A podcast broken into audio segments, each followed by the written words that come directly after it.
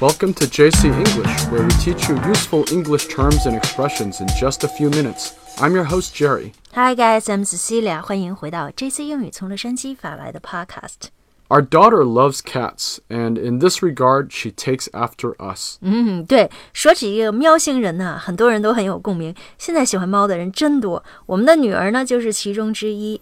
That's right. Even though we don't currently have a cat, both Cecilia and I have raised cats at various times in our lives. 嗯，对我和 Jerry 先生呢都养过猫哈，我们还曾经共同养过一只大白猫，所以我们应该叫 cat lover。 Right. Someone who's a big fan of cats can be called a cat lover, just as a person who loves dogs is a dog lover. cat lover 呢就是爱猫的人，dog lover 就是爱狗的人。 Of course, it's possible to love both cats and dogs, but most people have a preference of one over the other. This is why we have the terms cat person and dog person. 嗯，说起这个 cat person 和 dog person 哈，我第一次听说的时候觉得很奇怪，后来才明白是说这个人喜欢什么动物呢？就在这个动物后面加一个 person 这个词哈。那说起来，人类的语言是非常有意思的。比如说英语里呢，就有很多和 cat 有关的词汇。那我们今天就一起来看一看这些词汇。那我们今天节目的文本可以在微信公众号 JC 英语的推送文章里找到。这 一集呢都是干货，建议大家一定要前往 JC 英语这个公众号对照学习一下。 Ever since the first cat was domesticated thousands of years ago, humans have long been fascinated by cats. This is why we have so many cat expressions in all languages. 自从这个猫被驯化了以后，哈，就成为了人类的好朋友，尤其因为猫捉老鼠，哈。那我们今天就一起来看看英语里那些和 cat 有关的词汇表达。 For example, when you call someone catty, it's another way of saying petty or bitchy. 对，catty 呢就是尖刻的、恶毒的意思。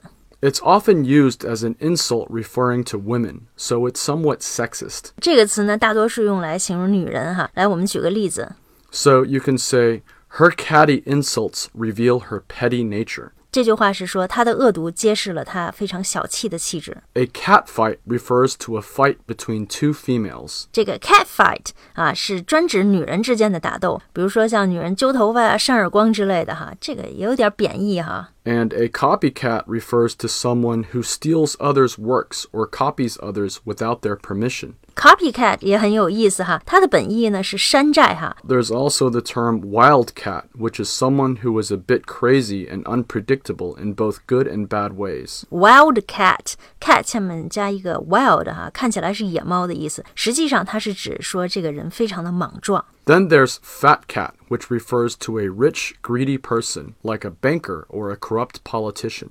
Fat cat 呃，看起来是胖猫哈，实际上它的意思是大亨阔佬。那看来英语里呢，用猫来形容人的词汇还非常多哈。 Yes, that's true. And a cat nap means taking a very brief nap, just like cats do throughout the day. Cat nap 就是打个盹儿，睡个小猫觉哈，就像猫一样，每天呢这个睡觉一段儿一段儿的，很短的时间。 And if you call someone a real cool cat, it means you think they are very cool and smooth, which is another slang term meaning stylish and graceful. 这 cool cat 不是说一只很酷的猫，而是说一个人的头脑很冷静，他的行为做事呢非常的四平八稳。 The cat's meow is an idiom that means something is really good or useful. 嗯，那我们再来学一个和猫有关的习惯短语哈，cats meow。那你听了 meow 这个词呢，一定会联想到猫哈，确实是 meow 呢，确实是一个象声词，相当于我们中文说的喵。那么猫咪什么时候会发成喵的这个声音呢？当然是当它这个心满意足，或者是希望引起别人注意的时候哈。所以我们来看这个 cats meow，就仿佛是一只猫在说喵喵。Right. So, for example, if you buy a new smartphone or gadget that you really like, then you could call it the cat's meow. 那这里呢，the cat's meow 就是绝妙啊，太棒了的意思。 And another popular idiom is cat got your tongue, which you say to someone when they seem at a loss for words. Cat got your tongue，哈，这个猫叼走了你的舌头。其实它是意思说，为什么你不说话呢？ So, for example, if you're having an argument with someone and you make a point that leaves them speechless, you can say, What's the matter? Cat got your tongue? 嗯，这句话说出了什么事儿？Cat got your tongue，就是你无言以对了吗？ And finally, when you say that someone has let the cat out of the bag, It means they have revealed a secret carelessly or by mistake. Let a cat out of the bag，让猫呢跑出了袋子，这是字面上的意思，实际上它的意思就是泄密。 So, if someone accidentally emailed a confidential document to all of your coworkers, then you could ask your colleagues,